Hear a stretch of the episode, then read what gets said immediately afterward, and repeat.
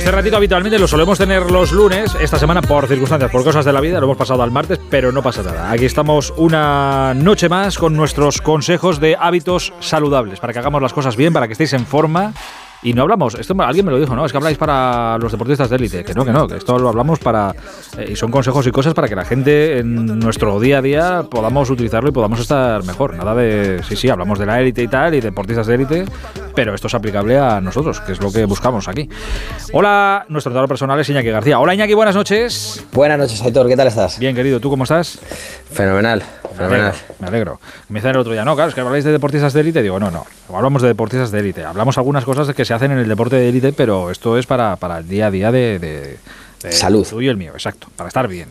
salud, entrenamiento y bueno, también un poquito de élite, pero sí que es verdad que cuanto más hablemos de salud y actividad física, mejor, porque bueno, pues hay mucha gente que, que hay un estudio hace poquito que se ha hecho sobre actividad física, en, además en los meses de diciembre y enero, y dice que de cada 10 personas, eh, 4 van a, tienen propósitos de entrenar y van a entrenar al gimnasio o en casa, en cualquier lado. Y me faltan seis por ahí que no tengo ni idea de dónde están, así que vamos a hablar de, entrenamiento. Seis por seis, esos seis posiblemente tengan el pensamiento, pero luego por lo que sea no. La intención. Exacto, tienes la intención, pero luego por lo que sea no, no llega a la práctica. No llega a la práctica.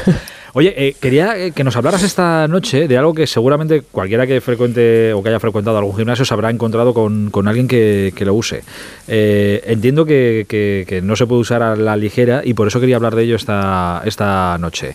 Que son los chalecos lastrados. Los chalecos mm. que se pone uno, chalecos son chalecos con, con peso. Eh, que se pone la gente para, para, hacer deporte, para hacer ejercicio, no todo tipo de ejercicio no todo tipo de deporte. Entiendo que esto sí que tiene que estar supervisado, porque es peso que estás añadiendo a tu cuerpo. Bueno, al final sí, es peso que estás añadiendo a tu cuerpo. En principio, un chaleco normal, un chaleco para empezar a utilizarlo y demás, tiene que tener como mucho un 5% del peso de tu cuerpo. O sea, que tampoco estás hablando de mucho peso, pero sí que es verdad que se está poniendo de moda y al final es un recurso más, Aitor, es una carga externa que tú la, añades en determinados ejercicios, sobre todo en los ejercicios de, autocargas, es decir, los ejercicios que puedes hacer con tu propio peso corporal, fondos, dominadas, sentadillas, puedes hacer incluso también trabajo de carrera o trabajos de, en los que interviene mucho el core, pero es una herramienta más, o sea, no hay que volverse loco con el trabajo de, chaleco y nos puede servir para salir de una adaptación, es decir, cuando estamos entrenando mucho tiempo de una determinada manera y necesitamos generar un estímulo diferente eh, activa muchas eh, fibras musculares a la vez y se puede utilizar de mil formas. ¿Se puede utilizar de mil formas? Solo uno, sí, te lo pones y ya está, ¿no? Bueno, no, no, lo puedes utilizar, lo, puedes, te lo puedes poner para hacer un ejercicio, luego lo puedes quitar para realizar el mismo ejercicio y generar una, sinergia a nivel de fuerza, puedes trabajar fuerza y resistencia, puedes trabajar dominadas con él. Eh, se ha puesto muy de moda el utilizarlo en carreras y en carreras o para caminar incluso.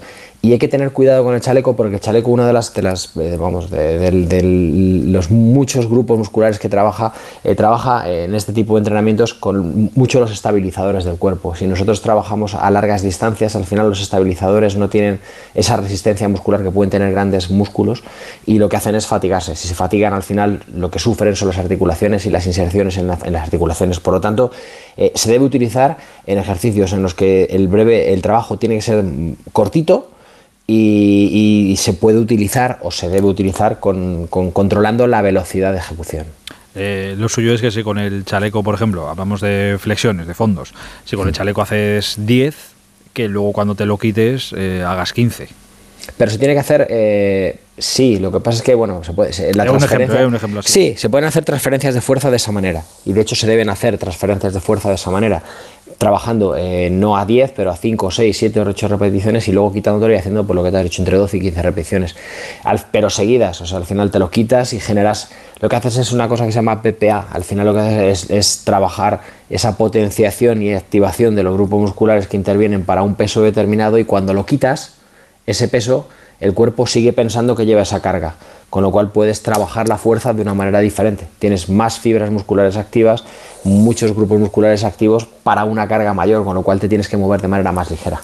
Eh, has dicho que debería ser el 5% de nuestro peso. Para empezar, sí, No, tampoco.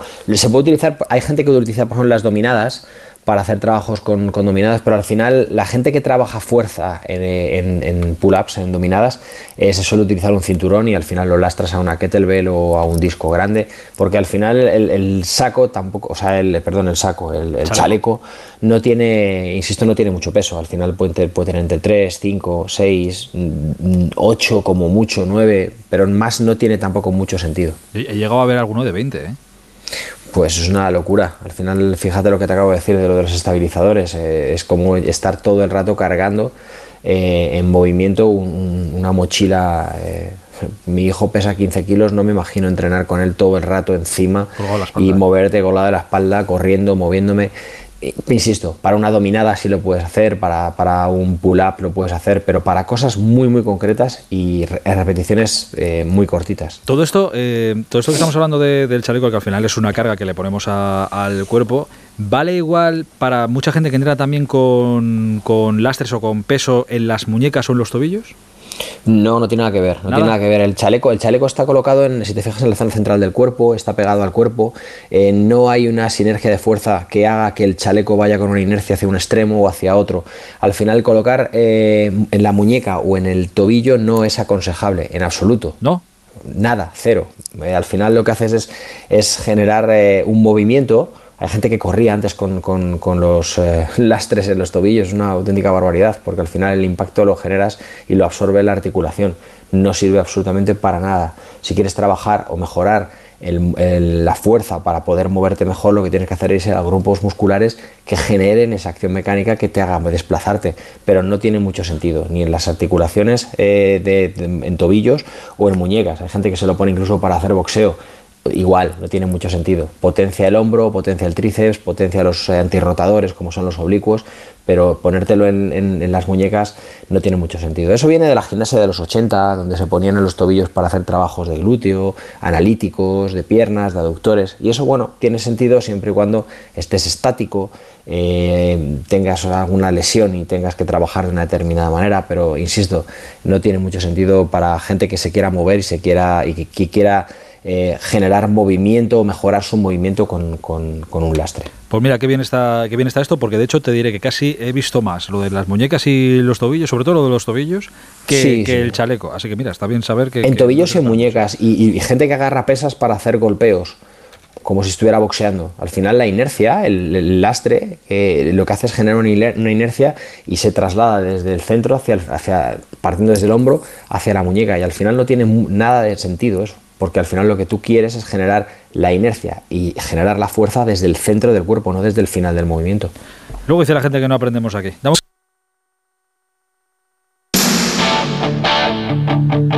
Ahora sí, aquí seguimos, aquí seguimos. Eh, oye, y quería preguntarte, eh, esto es, lo he visto y seguramente lo habrá visto mucha gente porque ahora que está llegando la, temporada, que está a punto de llegar dentro de un mes y pico, llega la temporada de Fórmula 1 y estamos viendo a pilotos entrenando por ahí, he visto a Carlos Sainz entrenando en los Dolomitas, creo que estaba, a Fernando Alonso también con sus entrenamientos y precisamente Fernando Alonso siempre se ha dicho que tiene un cuello imponente que lo trabaja mucho y lo entrena mucho y que es necesario además para los pilotos porque soportan unos pesos G y unas Gs eh, muy fuertes en el cuello, con lo cual tienen que tener mucha, mucha fuerza.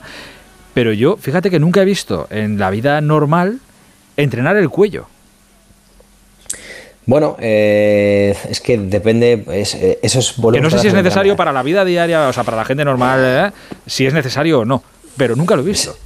Sí, sí, sí. Eso, al final, eh, la, falta de fuerza en trapecios, romboides y toda la parte de hombro, toda la cintura escapular, hace que, el, que, el, que todo tu esquema corporal cambie y haya, mm, suela tener eh, una mayor flexión de columna que hace que al final se generen muchas más contracturas en, las inserciones, en las zonas más cercanas a, las, articulaciones más, eh, por así decirlo, más importantes. Y una de ellas, por ejemplo, es, eh, son los problemas que pueden venir en la zona del cuello con las contracturas y demás en trapecio, que al final generan muchas jaquecas y generan muchos bueno, problemas de vértigos y demás. sí se, se, debería entrenar, lo que pasa es que la gente no lo entrena. pensamos que que con, cuatro ejercicios que vayamos a hacer de, cuello, eh, vamos a tener el, pues eso, el cuello de Fernando Alonso y nos vamos a poner como, como, un toro. Y no, no, es que eso no es estético, no, no, es que por más que queramos hacer lo que hacen esta, esta gente, necesitamos hacer mucho más, muchísimo más. Entonces, sí que está bien, porque al final lo que vamos a hacer es proteger la zona. Y al final todo lo que sea proteger una zona tan importante como puede ser el cuello es, es bueno. Y hay muchos ejercicios eh, que, hacemos habitualmente eh, que cuando. Es que no, sé decirte ahora uno y tampoco la quiero cagar, que aquí el experto eres tú. Pero hacemos, por ejemplo, yo que sé, ejercicios de, espalda o de abdomen pero que llegado un momento dado haciendo abdominales, te tumbas en el suelo boca arriba e intentamos hacer abdominales, ¿no? Llegado cierto momento que el abdomen, por ejemplo, ya no te responde, de lo que solemos tirar es, de, es del cuello. Eh, es, del cuello, pero, pero no es por una falta de fuerza en el cuello, sino porque es una, suele, ser, suele ser por una falta de movilidad en, en, en, la columna. Cuando tú tienes, no tienes movilidad en la columna, cuando no realizas una flexoextensión correctamente, al final lo que tiendes es a intentar hacer el gesto de elevar los hombros. Y como la columna no responde, lo que haces es intentar alargar el cuello y sacarlo para claro, que, bueno, pero que digo, para, para en, de cualquier, moverse. en cualquier momento te puedes hacer mucho daño con eso. Sí, sí, claro que te puedes hacer daño. Y piensa, piensa que el cuello es una extensión de la columna. Al final es una extensión de, de, de toda la línea del eje del cuerpo. Eh, ¿Cuántas horas te pasas delante del ordenador ¿Cuántas horas te pasas mirando el móvil con la cabeza hacia abajo? Al final, eh, insisto, toda la cintura escapular, no solo el cuello, sino que toda la parte alta de la espalda y sobre todo la cadena posterior es la que hace que, tu cuerpo esté estable, que tenga salud y que funcione de manera correcta sin dolor. Entrenar el cuello es eh, importante, os podéis hacer mucho daño. Lo de las pesas o el peso en muñecas y en tobillos, una tontería. Y el chaleco que no supere, eh, para empezar, el 5% del peso de vuestro cuerpo.